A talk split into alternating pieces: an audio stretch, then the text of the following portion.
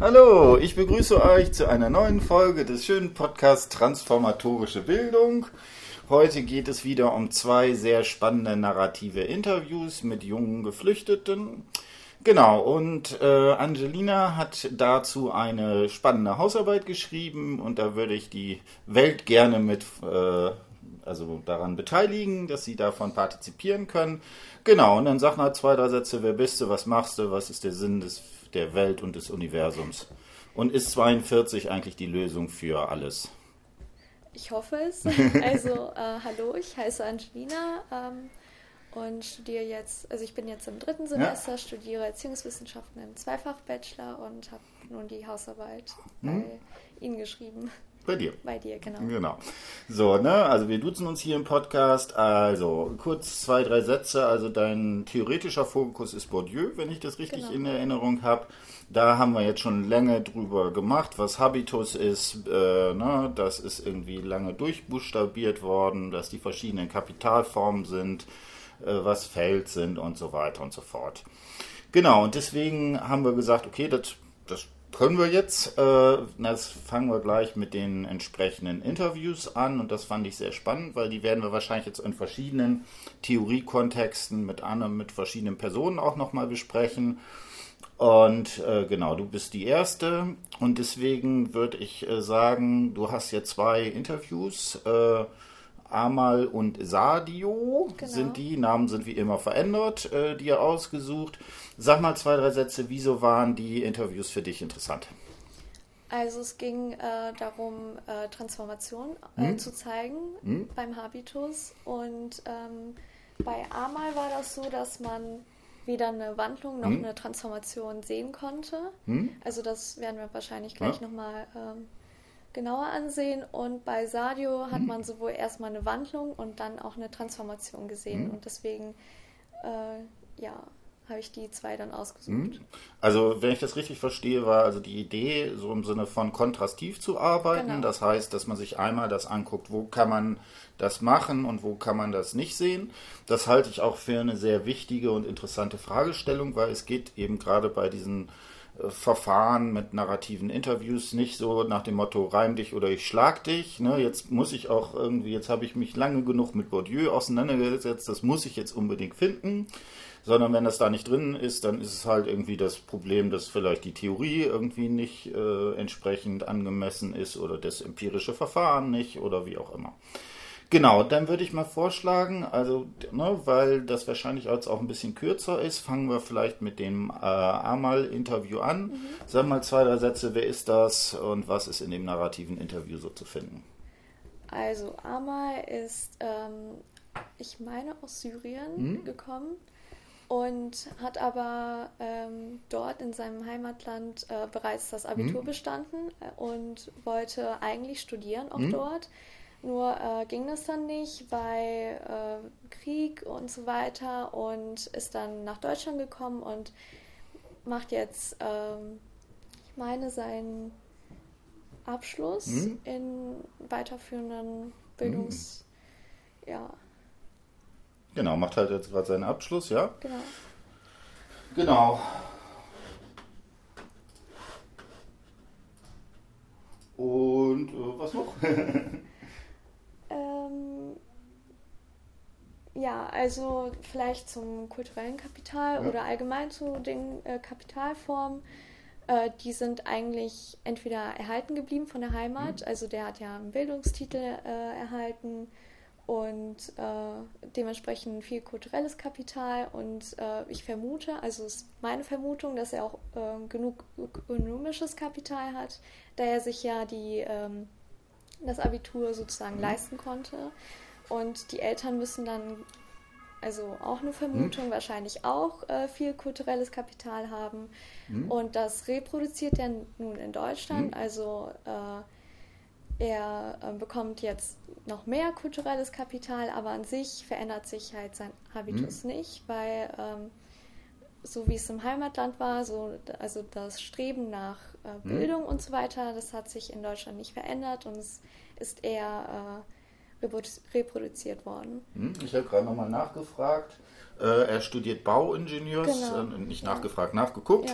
Ja. Äh, er studiert Bauingenieurswesen, genau. Und ne, das ist ja sozusagen das Interessante, auch weil ne, man ja häufig, wenn man jetzt so Klischees irgendwie, Klischeevorstellungen davon hat, was sind, wie sind so äh, geflüchtete Menschen so drauf, ne, dann äh, hat man eben häufig die Vorstellung, dass das äh, im Hinblick auf kulturelles Kapital, also sowas wie Kompetenzen, zum Beispiel Sprachen zu sprechen. In Bauingenieurswesen ist natürlich Kompetenz sicherlich auch Mathematik dabei. Auch sowas wie eine Einstellung, ist Bildung eigentlich in dem kulturellen Kontext irgendwie wichtig und nicht? Ne? Gerade ist ja gerade Deutschland besonders ein besonders schwieriger Kapi äh, Kandidat, weil da sowas wie formale Bildung also sehr viel wichtiger als ist als zum Beispiel in anderen Ländern, ja. zum Beispiel in den USA. Mhm. Genau, und da sieht man halt, dass es hier jemand ist, der ganz offensichtlich aus Syrien kommt und da entsprechend schon eine Kompatibilität des Habitus mit unserem deutschen Bildungssystem offensichtlich aus. Genau. Äh, ja. ne? Und das ist natürlich, und insofern es hier auch nicht sowas wie eine Wandlung dieses Habitus gibt. Ne? Also der hat natürlich auch schon Fluchterfahrungen, die da drin sind. Weißt du da noch zufällig? Äh, nee, weiß ich leider gar nichts mehr. Das ist ja schon ein bisschen her, ja. ne? wenn man, das geht extrem schnell, wie sowas dann wieder weg ist, wenn man dann mal abgegeben ja. hat. Genau, und das ist eben der entsprechende Punkt, was hier interessant ist. Also diese Passung, da muss man halt die Sprache noch lernen. Ja, ne? Das genau. ist natürlich immer noch eine große Herausforderung, aber gerade wenn man vielleicht ähm, entsprechend schon, also äh, die Sprache da in Syrien spricht und vielleicht sogar oder sehr wahrscheinlich auch Englisch, konnte der wahrscheinlich auch schon. Ja, ich gehe auch davon aus. Ne? Dann ist natürlich sowas wie das Erlernen dann einer äh, zweiten Fremdsprache natürlich deutlich einfacher, was man da hat, als wenn zum Beispiel man Personen hat, die noch nicht alphabetisiert sind oder sowas in die Richtung. Äh, hast du noch was, was du da äh, dann spannend oder interessant fandst? Ähm, also ich bin mit der Methode von Herrn Rosenberg hm? rangegangen. Also der hat äh, jeweils vier Phasen für die Wandlung hm? und dann nochmal fünf Phasen für die hm? Transformation äh, aufgestellt. Und ähm, also die erste Phase der Wandlung ist äh, die Distanznahme zur, zum aktiven sozialen Raum und dementsprechend auch neue Anschlüsse finden. Aber ähm, ja, also es scheitert eigentlich auch schon dort. Mhm. Ähm, genau, also es fängt nicht mal an, eine Wandlung. Mhm. Ja. Mhm. Also es ist ja quasi fast das Gegenteil, es ist ja nicht eine Distanznahme, sondern es ist ja eine Bezugnahme ja, sogar, genau. was da sozusagen drin ja. ist. Genau, und ne, das ist natürlich auch eine Sache, äh, vielleicht kurz, ich bin mir nicht sicher, ob man sagen kann, das ist eine Methode, weiß ich nicht genau. Ja. Aber auf jeden Fall hat er diese Phasen aufgestellt und ich finde das äh, sozusagen eine Sache, die kommt gerade in Mode oder sowas, würde ich mal sagen. Oder ist zumindest eine gewisse Zeit in Mode gekommen. Bei Marotzki oder sowas hat man jetzt zum Beispiel nicht. Also der geht rein strukturell, Rosenberg und Nohl auch, machen sowas wie, wie so ein Phasenmodell. Und da finde ich, hat man es relativ häufig, dass sozusagen diese Phasen relativ spezifisch sozusagen an bestimmten Bildungsbiografien sozusagen angekoppelt ist. Ne? Und wenn man dann, also was weiß ich, diese, diesen klassischen Frage, was weiß ich, Migrationshintergrund, aber die die ganze Zeit in Deutschland aufgelebt äh, gelebt haben, dann kann man vielleicht für die Gruppe sowas wie typische Phasen machen. Mhm. Wenn man dann aber in andere Personengruppen reingeht, äh, kann das dann relativ schnell auch sein, dass das eben nicht äh, übertragbar oder verallgemeinerbar ist. Genau, also da ähm, bin ich auch an Grenzen gestoßen. Hm? Also die ähm, Phasen sind ziemlich allgemein und hm? was man daraus jetzt macht, dann hm? ist ja einem, eigentlich einem selbst überlassen und was das Interview halt ähm, hm? zur Verfügung gibt. Ähm, ja, also eigentlich ziemlich leer sozusagen. Man muss halt den Inhalt selbst füllen. Hm? Genau, aber das hat man ja immer. Das ist ja auch schon bei diesem Transformationsbegriff. Ja, genau. Der ist natürlich so ein riesengroßes Dingelchen, was man da hat, was man da konkret sich drunter vorstellt. Äh, wie gesagt, das ist bis zum gewissen Grade eben auch, glaube ich, lässt sich auch nur sehr allgemein formulieren. Und da hängt das auch bis zum gewissen Grade immer von der Kreativität und Intelligenz der interpretierenden oder analysierenden Person wie man da sozusagen mit umgeht. Also ich bin, glaube nicht daran, dass man sowas wie ein Schema aufstellen kann, wo man sagen kann, das ist quasi wie so Mathe oder, nee, ne, oder Grammatikunterricht, wo man das über so ein Interview laufen lässt und dann kriegt man das entsprechend raus. Ähm, Genau, bevor wir jetzt übergehen, würde ich dich doch nochmal bitten, lies nochmal kurz diese Phasen von Rosenberg, damit wir die schon mal vielleicht einfach alle einmal gehört haben. Okay, also die erste Phase, also zur Verwandlung, äh, Wandlung, hm? sorry, hm? äh, ist die Distanznahme zu den aktiven äh, hm? sozialen Raum hm? und es werden neue Anschlüsse gesucht. Ähm, Zweite Phase ist so Ausprobieren der Anschlüsse. Mhm. Dritte ist die Distanznahme zwischen den neuen und den alten ähm, Anschlüssen und daraus folgt eine Reflexion. Und die vierte und letzte Phase ist wieder Suche nach neuen Anschlüssen und die Selbstreflexion. Mhm.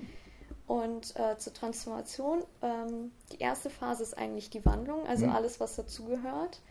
Äh, die zweite Phase äh, ist die Passungsschwierigkeit zwischen dem Habitus und dem sozialen Raum und der mhm. Praxis. Die dritte äh, neuen Logiken, Logiken der Praxis. Mhm. Was das genau bedeutet, muss man wahrscheinlich auch äh, selbst herausfinden. Äh, viertens äh, kritische Distanz äh, gegenüber biografischen Sachverhalten. Mhm. Und fünfte ist sozusagen Transformation unterschiedlicher Logiken der mhm. Praxis. Ja. Genau, ne? Und für dich war also diese Unterscheidung zwischen Wandlung und Transformation ganz wichtig, ja, sozusagen genau. in der Analyse, wenn ich das richtig machen kann. Vielleicht nur kurz, konntest du die alle? Wie viel sind es? Fünf oder sechs? Äh, also neun insgesamt. Ja. Ja. es war ein bisschen schwer, mhm. äh, für jede Phase das Richtige dann rauszufinden. Oder also es war auch ein bisschen übergreifend mhm. und fließend aber an sich konnte man das schon anwenden. Und auch tatsächlich sozusagen alle neun, oder? Ja, doch, auch alle neun, okay. ja. Genau, und dann, das ist natürlich jetzt super spannend, dann fangen wir damit an. Also versuch erstmal so ein bisschen allgemein, was ist dieses zweite Sadio-Interview? Ich hoffe, ich spreche es richtig aus, aber ist auch egal, der. Name stimmt ja eh nicht. Ähm, was ist das für ein Typ, was sozusagen so eine allgemeine Einführung, was sind da für dich die wichtigsten sozusagen Eckdaten? Also wichtig ist vielleicht mhm. zu sagen, dass Sadio nur vier Jahre in der Schule war mhm. in, seinem, äh, in seiner Heimat und er muss. Weißt du wo und das war? Boah, das weiß ich jetzt nicht mhm, mehr. Genau. Eritrea, ja. glaube ich. Mhm, okay.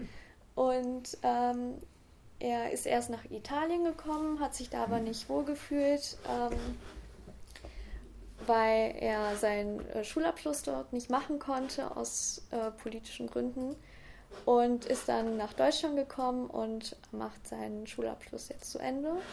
Ja. Und ähm, der Grund zum Fliehen nennt er also die Wehrpflicht. Er müsse dort ähm, nach dem Abschluss ähm, so, also eine Ausbildung hm. zum Soldaten machen.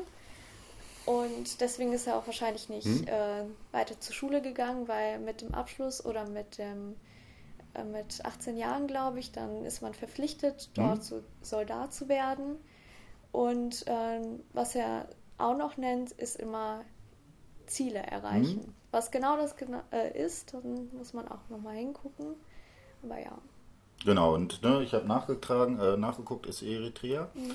Ne, und äh, halt eine äh, prekäre Situation, wo einerseits sozusagen im Hinblick auf Zielen gesellschaftlich das sozusagen problematisch ist aber die Situation äh, entsprechend beim Militär, ne, dass er da eingezogen wird, möglicherweise in Krieg kommt, ist das nicht auch mit dem Vater, dass da irgendwie noch das irgendwie problematisch ist oder ist das ein anderes Interview? Äh, also das mit dem Vater war ja so, dass hm? ähm, seine Mutter war anscheinend, hatte eine reiche Familie hm? und sein Vater war arm hm? und sie haben trotzdem geheiratet hm? und da kamen Konflikte hm? zwischen den Familien, aber mehr weiß hm? ich gerade auch nicht. Also es ist auch nicht so wichtig. Hm? Für das Interview zumindest. Genau, aber ne, was man auf jeden Fall sehen kann, vier Jahre Schule, also zumindest in Hinblick auf sozusagen auf äh, die, die Möglichkeit, sich solche Kompetenzen anzueignen und sowas, ist es halt alles problematisch. Äh, ne, es ist natürlich jetzt immer ein großes Risiko, jetzt schon alleine auf dieser, äh, diesem Hintergrund zu sagen, wie ist das denn mit dem Habitus? Ne, es könnte ja durchaus sein, dass trotzdem sowas wie Bildung für ihn sehr, sehr wichtig ist, auch wenn er die formalen Möglichkeiten da entsprechend jetzt nicht hat. Ähm, man kann aber jetzt sozusagen retrospektiv gucken.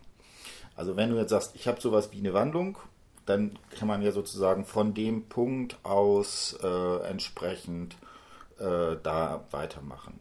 Genau, und jetzt würde ich vorschlagen, jetzt haben wir ja diese entsprechenden Phasen und so weiter. Mhm. Ähm, versucht mal so ein bisschen, dass wir das einfach so langsam durchgehen, dass wir da so ein paar Hinweise drauf haben.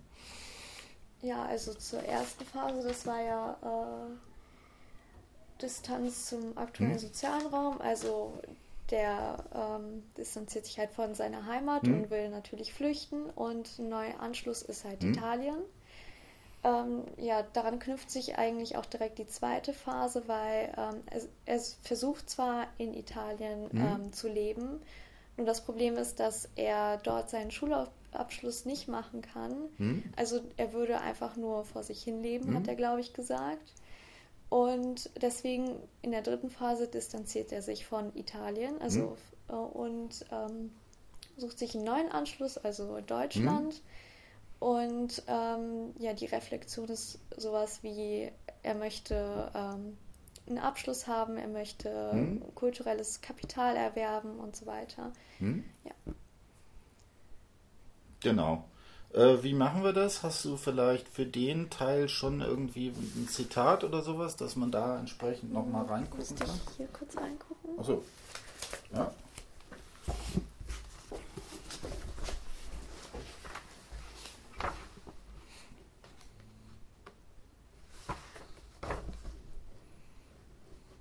Ähm, zum Beispiel, aber ich konnte nicht in die Schule gehen. Also wenn ich Flüchtling ist Italien, aber du darfst nicht in Italien in die Schule gehen, äh, in Sprach lernen oder du kannst nicht, also du bleibst nur zu Hause äh, und nur essen. Deswegen ich auch hier nach Deutschland gekommen.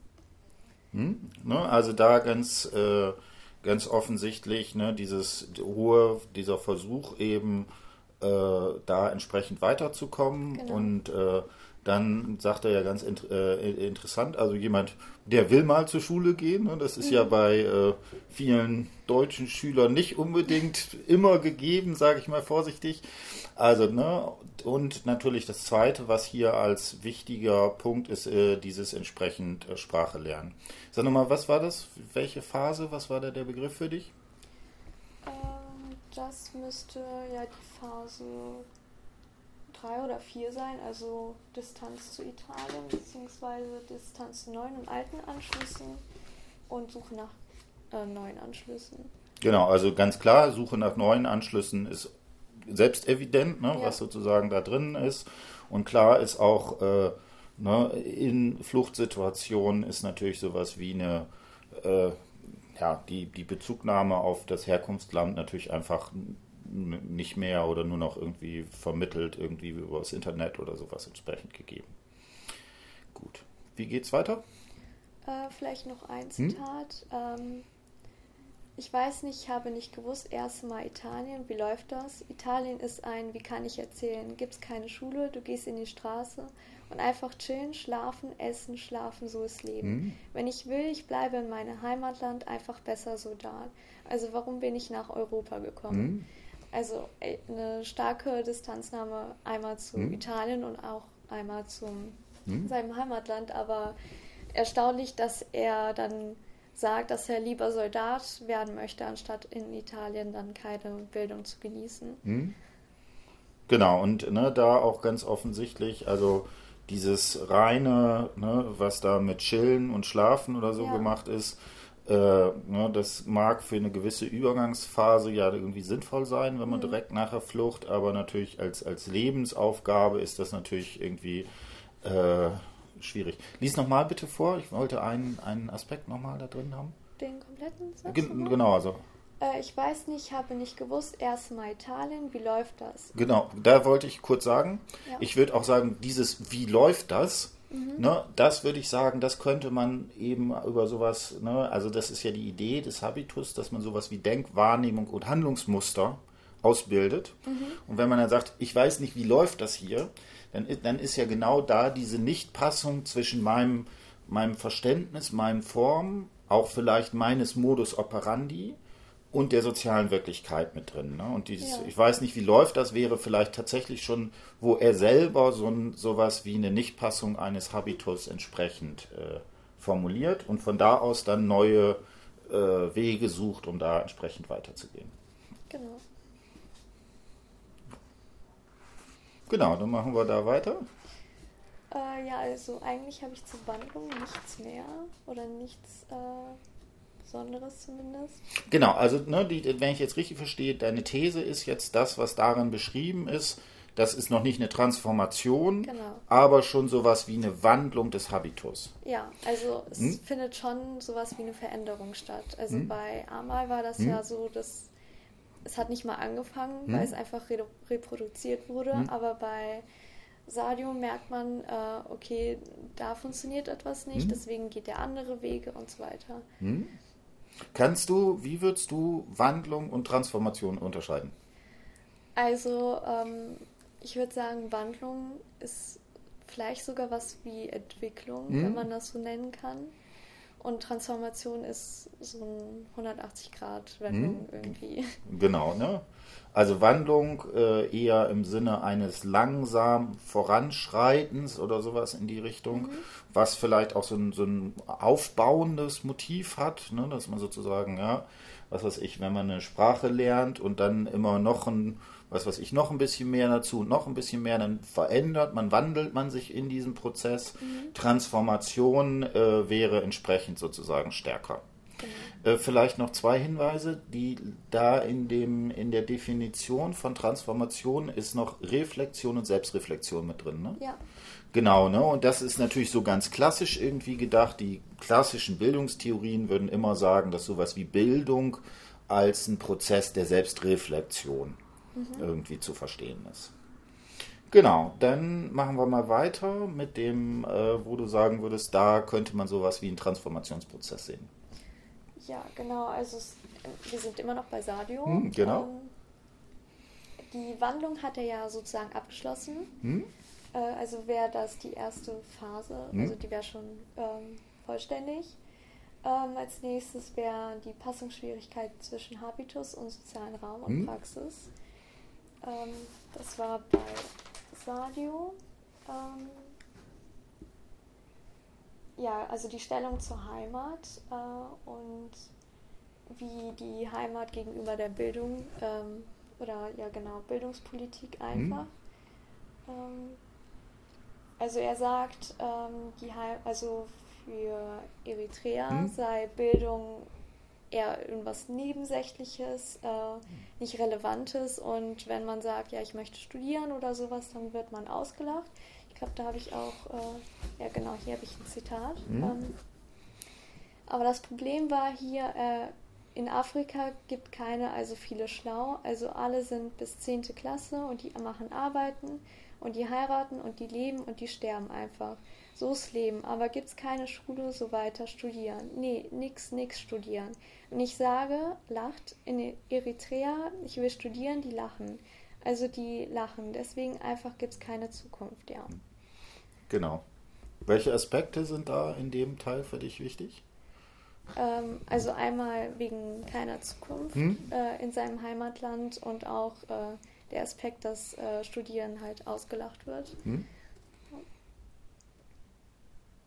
Genau, also vielleicht, was ich daran auch finde, da ist ja auch so, ein- so ein gewisses, ne, also wenn wir sagen, da ist auch sowas wie ein Reflexionsmotiv drin, na, dann ist ja ganz offensichtlich das so, dass er nicht nur das irgendwie erfahren kann, sondern auch sozusagen bewerten kann. Also es ist ja so ein bisschen wie eine fast schon eine Diagnose des Bildungssystems oder sowas, ne? Ja. So klingt das ja ein bisschen. Okay, das ist natürlich auch so per, auf so einer persönlichen Ebene, man wird ausgelacht, aber ganz klar ist auch, dass, er- dass wir hier jemanden haben, der insofern das Bildungssystem dort reflektieren kann, um, indem er das entsprechend in sozusagen auf eine abstraktere Ebene oder sowas stellt. Ich würde vermuten, das hätte er in Eritrea so nicht formulieren können. Das denke ich auch. Ja? ja. Also wenn man sozusagen da drin steckt, wenn es sozusagen, wenn das der Habitus ist, der alle um einen herum entsprechend sozusagen praktizieren, dann ist es ja häufig, dass man das gar nicht wahrnimmt. Mhm. Also das finde ich zum Beispiel ganz interessant, nur ein kleiner Hinweis. Ähm, es gibt so Interviews, wo man sowas mit, mit dem Habitus scheinbar überhaupt nicht arbeiten kann. Und dann gibt es Interviews, mit denen kann man sehr gut arbeiten. Und ich habe den Eindruck, und das finde ich theoretisch auch plausibel, dass dort, wenn es eine durchgehende Passung zwischen Milieu und Habitus oder Feld und Habitus gibt, dann merkt man den Habitus gar nicht. Das merken also vor allen Dingen diejenigen Leute, die zum Beispiel aus einem äh, Kontext kommen, wo der Habitus nicht passt, dann wird das plötzlich irgendwie für die total offensichtlich. Ja. Ne, wenn man hier irgendwie bildungsbürgerlicher äh, Studierender ist, irgendwie die Eltern auch vielleicht schon studiert haben und so weiter, man kommt an die Uni, dann ist man halt quasi wie der Fisch im Wasser und der Fisch weiß halt nicht, was Wasser ist. Ne? Mhm. Wasser weiß man halt, was Wasser ist, weiß man halt eher nur, wenn man irgendwie draußen mal gewesen ist oder sowas. Genau. Ähm, vielleicht zur dritten Phase dann hm? direkt. Ähm, also das ist die Ausbildung von neuen Logiken der Praxis. Hm? Das ist in, also ich habe in dem Fall gesagt, ähm, er erzählt immer wieder, er möchte seine Ziele erreichen hier in Deutschland, möchte einen Job haben, die Schule besuchen und ähm, vielleicht zitiere ich einfach. Hm? Ähm, ich will auf jeden Fall hier kommen, also meine Ziele erreichen und arbeiten gehen und Job haben und in die Schule gehen und alles, was ich will. Hm? Ja. Ähm, genau, jetzt machen wir das. Wieso ist das eine neue Logik? Ähm, also, weil er das ja in seinem Heimatland hm? äh, nicht, also nicht machen konnte hm? und vielleicht auch nicht machen wollte. Hm? Ähm, ja, und erst hier die Möglichkeit bekommt, äh, das zu machen, was er will. Und mhm. deswegen äh, würde ich sagen, das ist eine neue Logik mhm. der Praxis. Genau, ähm, also ich finde das interessant.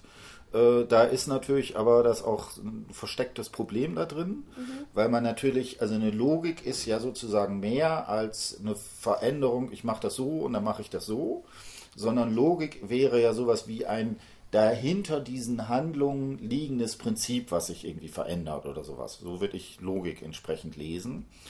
Und das ist natürlich extrem schwierig, da sowas wie eine Logik jetzt rauszufinden, gerade weil das sozusagen ein Punkt ist oder so. Mhm.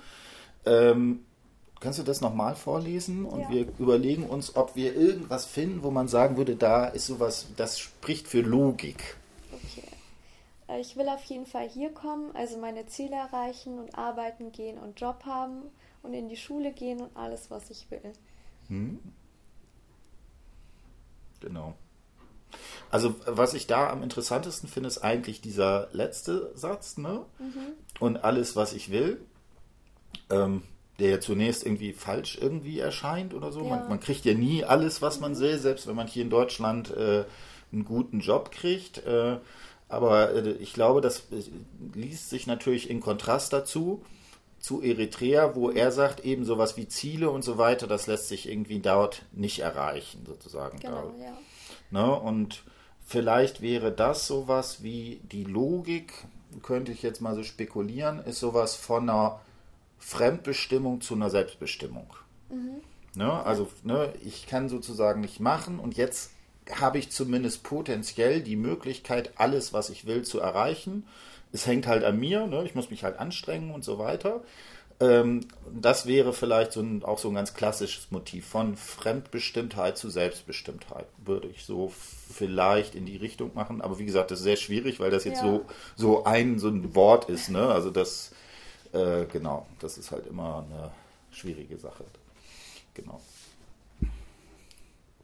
Äh, ja, dann die vierte Phase, Distanz zu biografischen Verhältnissen. Also es, ich habe hingeschrieben, dass äh, es gibt viele Ebenen, hm? in denen er das macht. Ähm, einmal, also vor allem die Politik in seinem Heimatland hm? wird kritisiert äh, und ähm, mit der von Europa oder hm? Deutschland hm? verglichen.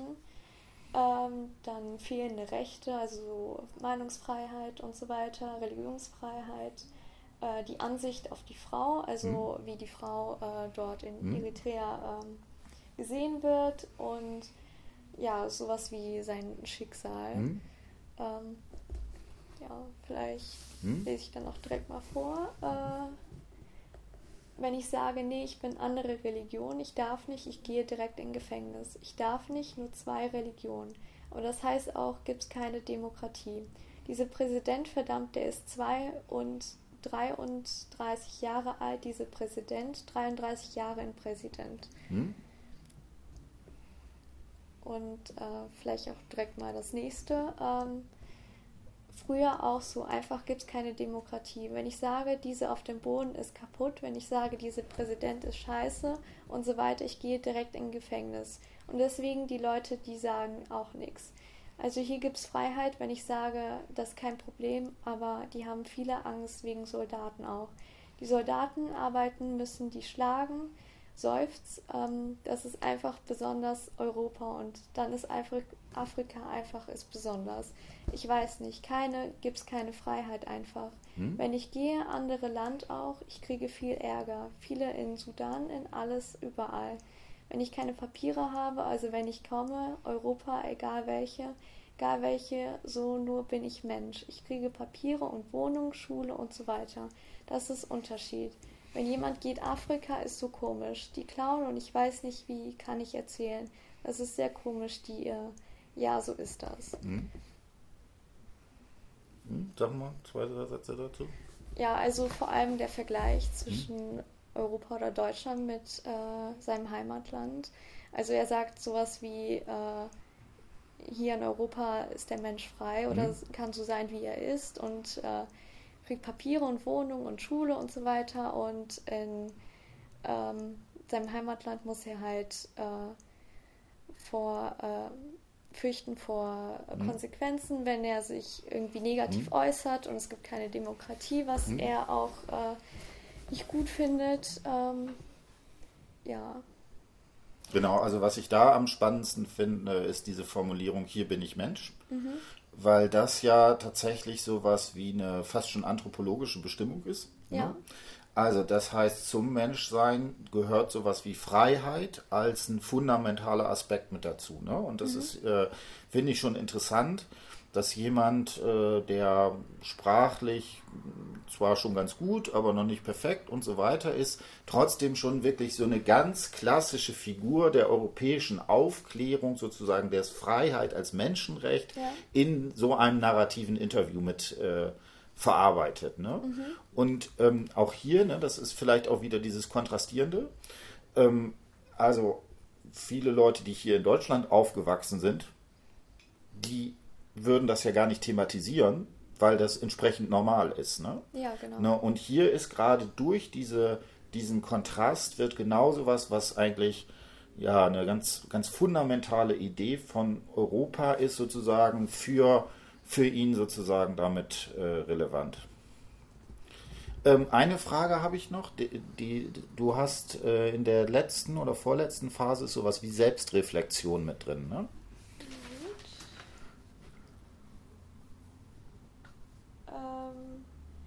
Ja, also, also in der Wandlung steht das explizit drauf, aber in der Transformation muss es ja auch stattfinden. Hm? Ja. Genau. Hast du eine Szene, wo hast du was in, in, dem Teil, wo wir jetzt bis jetzt sind, wo du sowas wie eine Selbstreflexion hast? Also, ne, was man hier ja permanent sieht, er reflektiert die Situation in Afrika, ne?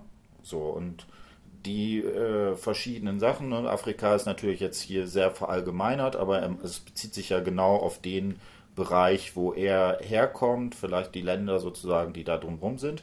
Also das würde man sagen, ist ja eine Reflexion auf eine Situation. Natürlich ist da in gewisser Weise eine Selbstreflexion drin, weil er es ja erlebt hat. Ähm, Genau, aber also ich habe zumindest hier noch sowas wie dieses klassische nochmal, das sich auf sich selber zu beziehen, noch nicht irgendwie gesehen. Nee, ich auch noch nicht. Hm? Genau, ähm, wo geht's für dich weiter? Was wären so die nächsten Schritte dann? Ähm, ja, also das nächste wäre eigentlich schon äh, die Transformation. Ja. Und äh, also ich finde das besonders spannend, weil ähm, er möchte eine Ausbildung beginnen, aber als Wasseringenieur. Mhm. Und die Begründung dafür mhm. finde ich halt ähm, passt zur Transformation. Mhm. Er sagt nämlich, er ähm, möchte Wasseringenieur, also mhm. Ingenieur mit ähm, Aufgaben mit mhm. Wasser und so weiter, weil er äh, gesehen hat, wie es in Afrika ist. Also mhm. Wasserknappheit hat er in seinem Heimatland erlebt, aber auch äh, in Ländern ähm, drumherum.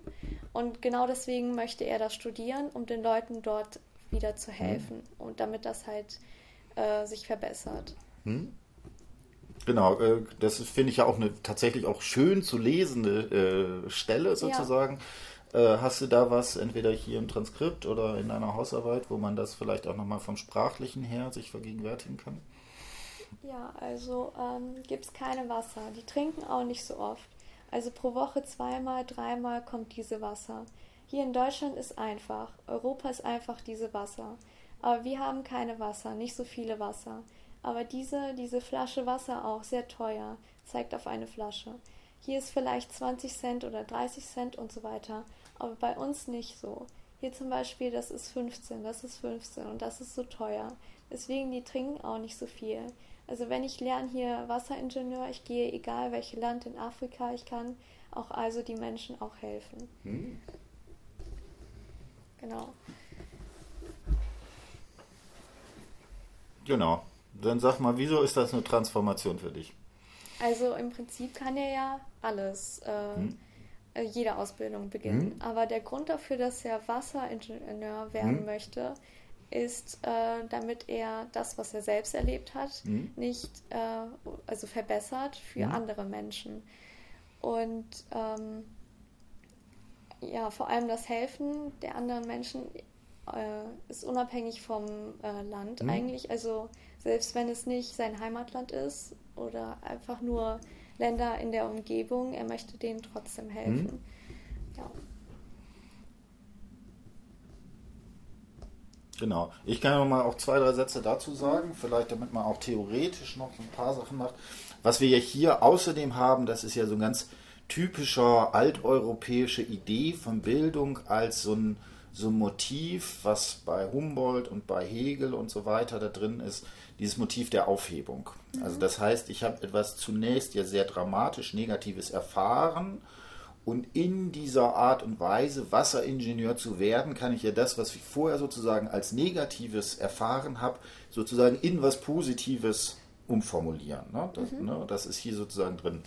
Ähm, interessanterweise das ist dieser Transformationsbegriff, so wie ich ihn lese, bis zum gewissen Grade auch dagegen entstanden, weil diese, dieser alteuropäisch, also diese Idee ne, dieser Aufhebung der Rückkehr, das ist ja hochgradig normativ. Ja. Ne? Und ich würde hier auch sagen, okay, es ist wahrscheinlich jeder Aufhebungsprozess ist auch ein Transformationsprozess, aber nicht jede Form dieser Rückkehr, Rückwendung ist sozusagen, muss zwangsläufig eine Transformation sein. Mhm. Ne? Also das eine, eine Richtung ist es immer so, in der andere Richtung kann es so sein oder kann es nicht so sein. Genau, und das ist natürlich hier, finde ich, äh, sehr äh, interessant, genau an dem Punkt, dass das so da so massiv entsprechend auftritt. Genau. Genau, hast du da noch einen Punkt oder was wäre für dich jetzt das Entscheidende? Ähm, also in meiner Hausarbeit hm? habe ich noch äh, hm? den Bildungsbegriff ja. ähm, mit dazu genommen. Also von, der wird ja so definiert, dass nur Transformation hm? eigentlich Bildung bedeutet. Und bei Amal? Stößt hm? es ja irgendwie an Kritik. Hm? Weil ähm, Amal ist ja eigentlich, also hat einen hm? Schulabschluss und studiert hm? und ähm, da würde man ja streng genommen sagen, er hat sich nicht gebildet. Hm? Und das geht ja nicht. Also ja. ähm, irgendwie passt das nicht rein. Und auch äh, die Wandlung wird nicht konkret in die in, die, in den Bildungsbegriff mit aufgefasst. Äh, deswegen finde ich das auch ein bisschen schwierig, nur Transformation hm? als äh, Bildungsprozess zu sehen. Hm? Genau, ne? Also das finde ich auch hochgradig spannend, auch gerade an deiner Arbeit, weil das ist so ein bisschen paradox. Also die, mhm. dieser Transformationsprozess ist ja entsprechend daraus entstanden, aus einer Kritik von solchen, äh, von so einer Bildungsvorstellung, die zum Beispiel sowas hat wie Bildungsgüter, ne, was weiß ich, gebildet ist derjenige, der was Goethe gelesen hat und ein Musikinstrument spielt und mindestens zwei Fremdsprachen spricht. Das wäre so eine ganz klassische Vorstellung. Äh, das zweite wäre sowas wie bei, was weiß ich, Humboldt, höchste und proportionierlichste Ausbildung aller Kräfte. Da ist ja auch sowas wie eine normative Kategorie drin. Ja. Ne? Und ich lese den, äh, diesen Transformationsbegriff gerade in Hinblick darauf, also Kokemore und Koller haben ja vor allen Dingen auch sowas wie ähm, ähm, zum Beispiel Personen mit äh, ja, Fremdheitserfahrungen untersucht, ne? viel in Kamerun geforscht und so weiter. Und da finde ich, ist tatsächlich das sehr häufig so, dass man da sowas wie Interviews hat, in denen sowas wie eine Transformation stattfindet. Mhm.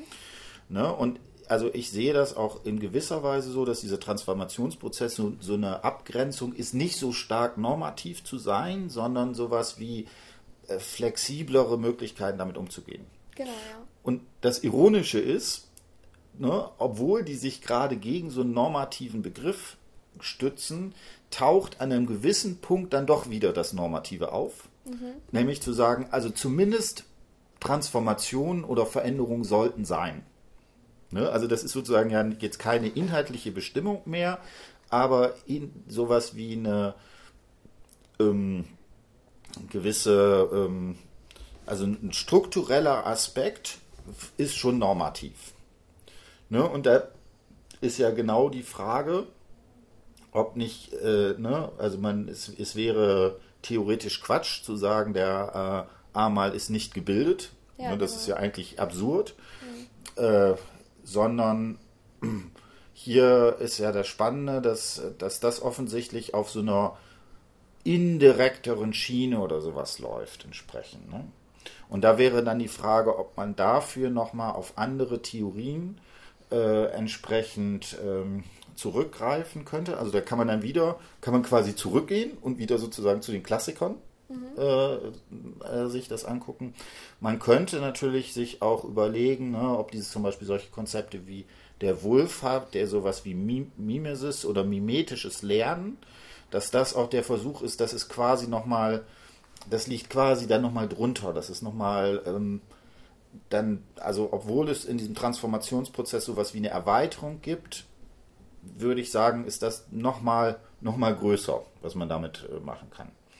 Ähm, mein Plädoyer wäre zu sagen, man muss es einfach situativ machen. Ne? Einfach zu sagen, also wenn ich jetzt einfach sage, die eine Sache ist es und die damit andere, alle anderen ausschließt, ich glaube, es funktioniert. Man muss einfach flexibel sein äh, in den jeweiligen Bereichen. Ne? Und gleiches Prinzip würde ich auch sagen, gilt für die Theorien. Also du hast jetzt mit Bourdieu gearbeitet. Ne? Das passt, manchmal passt nicht. Ne? Und dann gibt es andere Leute, die, was weiß ich, mit, mit äh, Klassikern arbeiten oder mit äh, solchen Fragen kann man das zum Beispiel mit äh, äh, Ricœur oder sowas, narrative Identität. Und das ist halt immer so, bei bestimmten Sachen passt es besser und bei anderen nicht. Und da würde ich auch sagen, diese Fokussierung, das eine muss es jetzt sein, ist halt immer, immer ein Problem. Genau. Und das fand ich sehr schön, weil das konntest du sozusagen in deiner Arbeit nochmal entsprechend demonstrieren, wo mhm. da sozusagen die Fallstrecke sind. Gut, jetzt hast du Final Last Words. Jetzt kannst du nochmal die, das Universum grüßen und sagen, was für dich das Wichtigste war. Oder ansonsten ähm, können wir auch Schluss machen. Ich glaube, wir machen lieber Schluss. okay, dann muss das Universum jetzt noch auf die, die zentrale Überlegung zum Bildungsbegriff noch ein wenig warten. Gut, in diesem Sinne, tschö. Tschüss.